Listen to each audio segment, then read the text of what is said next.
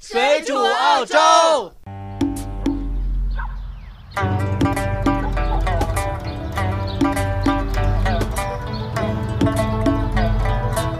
大家好，欢迎大家收听这期《水煮澳洲》，我是主播红茶，在这个寂寞的夜晚又和大家见面了。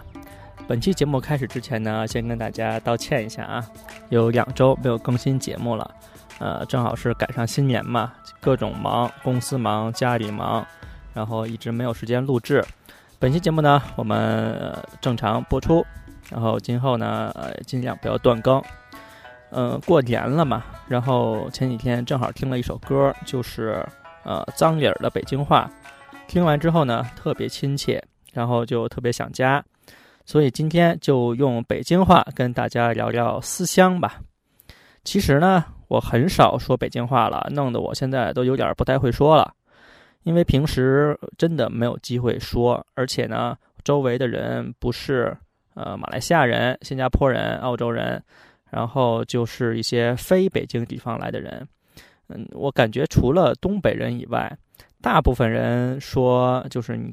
不是和你同乡说的话，基本上都会说普通话，所以呢，呃，我说北京话也比较少，真的是没有机会，要不然是说中文就是普通话，要不然就是说英文。说北京话呢，其实还是非常亲切的。我多久没回北京了呢？大概有两年左右的时间了吧。平时也想不起来北京什么事儿，因为在澳洲这边想吃什么、想喝什么都有。基本上很少有吃不到的，可能有一两样东西吃不到，但是大部分东西呢都能吃着。但是，一想起北京啊，呃，第一件事儿先想起来的就是吃，各种北京小吃，然后各种家乡的各种菜，然后也想北京的那些哥们儿姐们儿。其实，在澳洲啊，也有很多的朋友，呃，毕竟待了这么多年了嘛。但是和北京那种一起长大的哥们儿姐们儿就是不太一样，因为那种感觉呢，可能更像是家人或者亲戚那种感觉。在澳洲交到好朋友其实挺不容易的。说实话，澳洲地大物博，在一个城市还好，但是你的朋友如果去了其他城市呢，基本上也就见不着了。就算在一个城市，如果不是因为工作，呃，经常碰到也比较难见到吧，因为白天都是忙工作。晚上就要忙家里，自己呢又做生意，晚上应酬还比较多，所以交的朋友呢很多都是工作上的。其实之前还交了几个澳洲的朋友啊，现在也是朋友啊，但是感觉上啊还是有隔阂。大家可能觉得隔阂的主要原因呢是语言的问题，其实并不是啊，因为英文说的并不像，虽然吧。英文说的并不像澳洲人母语那样，就是那么流畅那么好，但是该听懂的都能听懂，想说的也都能说出来。那文化上的隔阂基本上是呃最大的。首先呢是生活方面的，澳洲人和北京人其实不是很一样啊。北京人呢就是那种气定神闲的那种生活，嗯，比如那种老北京人骨子里那种傲气。澳洲普通的这些平民肯定是没有的，他们呢可能也有气定神闲的时候，但是呢，我感觉那种是非常散漫啊。北京人呢就是那种大城市来的那种气定神闲，这种呢在北京很多大城市都有啊，比如说天津啊、上海啊都这样。但是你在悉尼、墨尔本你感觉不到。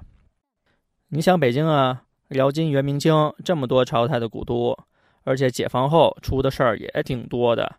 一个老北京人在北京看惯了这种起起落落啊，感觉什么大场面没见过呀？有那种泰山崩于前而不慌乱的气魄啊！澳洲人说实话就不行，大部分澳洲人啊出点事儿就特别慌，一出点小事儿就感觉是一个非常大的事儿。你可能以前不觉得，你以后仔细观察观察你就知道了。但是澳洲人和北京人也有像的地方啊，就是特别古道热肠，特别热心肠。嗯，北京这几年呢，碰瓷儿的多了，弄得北京人也不敢一个人在马路上学雷锋，干点什么好事吧，总喜欢拉上一个人，或者是在摄像头前面干。其实老北京人啊，特别热心，尤其是北京爷们儿，你要是碰见了一个北京老炮儿，那你算运气好了，遇到点什么事儿，真能帮你平喽，而且干什么事儿都是那种大马金刀的，叫人挑不出来毛病。我有两个妹妹啊，一个是表妹，一个是干妹，都在北京。干妹呢还不是北京人，但是在北京待了好多年了。这俩妹呢干事儿就特别爽快，呃，是那种比较传统的北京大妞那种感觉，都是有什么事儿搁你说话，但凡有能力干的，绝对帮你干好，一点都不局气。澳洲人呢也特别爱帮忙，大街上呢出点什么事儿，真有人呃帮你，比如说你咣当一下扔那儿了。立马有人上来扶你。你家里要是有点什么事儿，他们也喜欢乐意帮忙。整个社区啊，都是那种特别和谐，让人住的特别舒服和安心。但是呢，要提醒大家的就是，你如果周围有印度人，尽量离他远点儿。印度人呢也有好的，但是大部分印度人呀都特别鸡贼、蔫坏，呃，总想着占你点便宜，一天到晚憋不出什么好屁。所以，但凡你要和印度人合作呀，你都要小心一点，别被他们坑了。基本上，印度人里边十个里边八个坑。在文化上呢，北京和澳洲差异还是挺大的，这也是引发很多人思乡的主要原因啊，就是找不到祖国生活那种感觉。也有类似的地方吧，比如说外国人喜欢穿着踏拉板上街，不过在澳洲呢，我们都叫它夹脚拖鞋。澳洲人和北京人一样，穿的特别随便，就是平时啊，不是上班。这不是光是澳洲人啊，美国人也是穿的特别随便。但是呢，不是所有西方国家都穿的这么随便的。比如说英国人就喜欢穿的正式一点，什么场合都喜欢穿的正式一点。就算是这种休闲的场合，他也是穿那种休闲的正式装。同样的亚洲国家，日本人也不喜欢穿这么随便。你去亚那个日本大街上看，都穿的特别的，不是说正式啊，穿的特别整洁。在北京呢，尤其是我们这种在胡同长大的，特别喜欢穿个踏拉板，穿一大裤衩，然后上面配一个跨栏背心儿，或者是光着膀子，晚上在大街上压马路吃烤串，或者是呃遇见一个西瓜摊儿，让老板呢开个西瓜，就在路边蹲着吃。现在你在北京啊，基本上见不着这个景了，胡同都变成高楼大厦，路边的违建都拆干净了，推三轮车摆摊的也都赶走了，那种老北京胡同生活呀，基本上是看不见了。可能唯一还能看见的地方呢，就是在一些回迁的小区，或者是晚上的一些天桥，你能看见有的老大爷呀，搬把椅子在那儿坐着，或者是有穿着踏拉板的、穿着快乐背心的在那儿遛弯儿，或者在那儿乘凉。澳洲呢，基本上几十年没什么太大的变化，而且澳洲人穿的特别随便，呃，基本上几十年就是呃没什么风格的改变。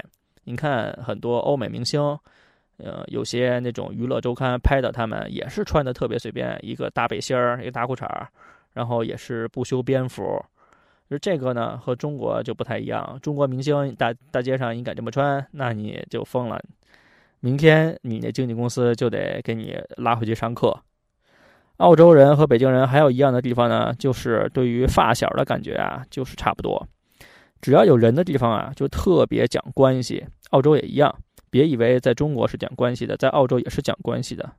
澳洲人和长辈的关系呢，没有华人这么亲密。比如说啊，父母啊，爷爷奶奶呀，都是不是很亲密。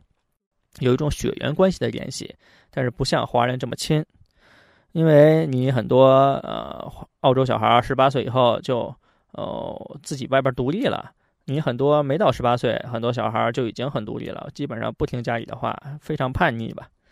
但是对于发小的关系啊，都保持的特别好，和北京人一样，有一种特别的感觉。我小学前的发小就是找不着了，因为拆迁嘛，以后就没怎么联系了。因为小时候那会儿也没微信，也没微博，也没手机，只能靠一个座机联系。一搬家，电话忘记留了，爸就找不着了。但是小学同学呀，还有几个保持联系，关系挺好的，每次回国都能见见他们。澳洲呢是没那么多拆迁的，搬家的也少，所以这种发小的关系啊维持的特别好。然后对于钱的感觉呀，澳洲人和北京人也挺像的。我说的是老北京人啊。老北京人大部分都把钱看得挺轻的，而且因为老北京人都特喜欢玩儿，然后一般有点钱就吃了喝了，做生意攒钱的很少，也可能这是北京人呃比较不爱吃苦吧。你看看北京那种脏活累活，基本上很少北京人去干，都是外地人去干。这不是钱多钱少的事儿，就是感觉特别跌份儿。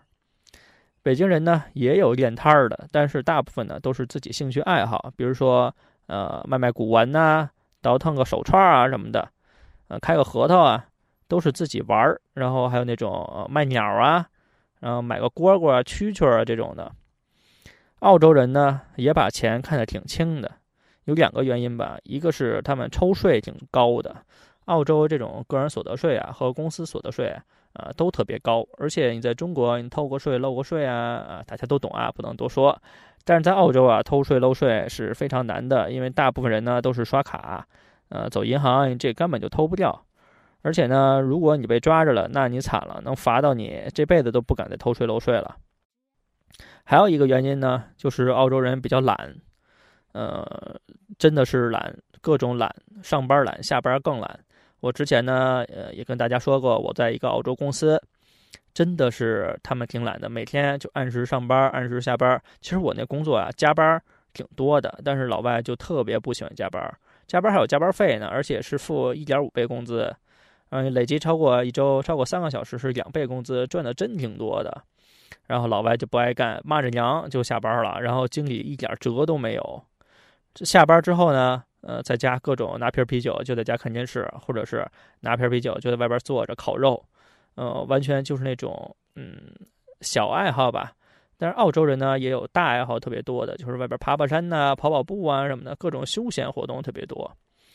嗯，我我你如果在澳洲的人的这种团体里比较多，澳洲人的朋友比较多，你就可能有深有体会啊，真的不爱上班。澳洲人对于感情生活呢？嗯，澳洲人和北京人基本上是相反的。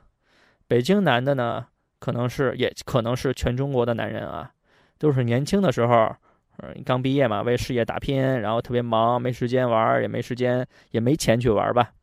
但是等到三十岁之后呢，稍微有点钱了，有点社会地位了，然后开始玩，呃，各种外边找情啊什么的，炮友啊什么的，然后老炮啊，大半夜的在外边秀蜜啊什么的。而且北京人也话痨，撩个妹也是常规操作，轻轻松松。澳洲人呢，正好相反，年轻的时候呢玩的可疯了，比中国人玩的疯啊，也不爱上班，每天就是酒精、约炮、嗑药、飙车。老外酒品也差，没喝多少就断片了，呃，每天就是醉生梦死的。等到三十岁以后呢，开始稳定了，结婚生孩子，和以前完全是两个人，完全是不一样。很少听到哪个老外三十多、四十多岁了，在外边有个情儿，呃，包一个小三儿什么的。老外，你要是真是喜欢上另外一个人啊，就干脆就离了，不会偷着摸着的。说了这么多呀，其实我也是挺想北京的。今年也是过年没有回国嘛，在澳洲过新年其实是挺没气氛的。像我们这种北京人长大的，你过年不放个炮，你过年不搓个麻将，你过年不多吃点饺子，就感觉这年跟没过一样。今年爸妈呢还来澳洲，我这边看我吧，呃，顺便玩一玩，还能吃着点儿我爸妈包的饺子，其实也有一点年味儿了。往年呢都是外边买点饺子，或者自己自己真的懒得包，嗯，可能有的时候自己真的有空了包点饺子吃点饺子，但是放炮啊这种的真心没有。可能各个华人团体呢在过年的时候节目比较多，比如说有什么呃联欢晚会啊。然后各聚个餐呀什么的，但是大部分呢都是以南方人的标准，北方人这种这种过年的气氛呀，基本上很少。呃，朋友说呢，你要是想回国了，就回去看看呗。就是澳洲呢，最近事儿也太多，等什么时候不这么忙了，抽空可能回北京待一段时间。听说最近北京雾霾也少了，挺好的，天也蓝了。又能看见北京西山了，我都不记得上一次什么时候在北京晚上看到过星星了。前几年回国呀，都感觉有点快不认识北京了。不知道从什么时候开始啊，我真的是有点不认识了。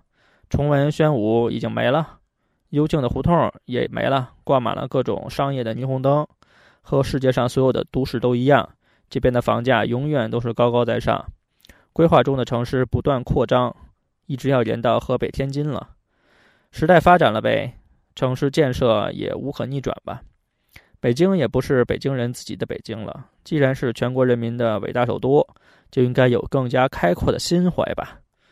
可是如果有一位远方来的朋友想看看北京的样子，我只能带他们去呃博物馆啊，逛逛故宫啊，爬爬长城啊，或者是约上几个朋友吃一个涮羊肉，喝一杯二锅头，继续回忆我们儿时的北京城。录这期节目呢，也是为了讲讲两地这些不同的文化背景和风俗习惯，真不是矫情啊。虽然说也是挺想北京的吧。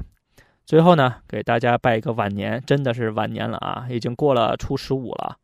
希望大家呢，在二零一八年身体健康，万事如意。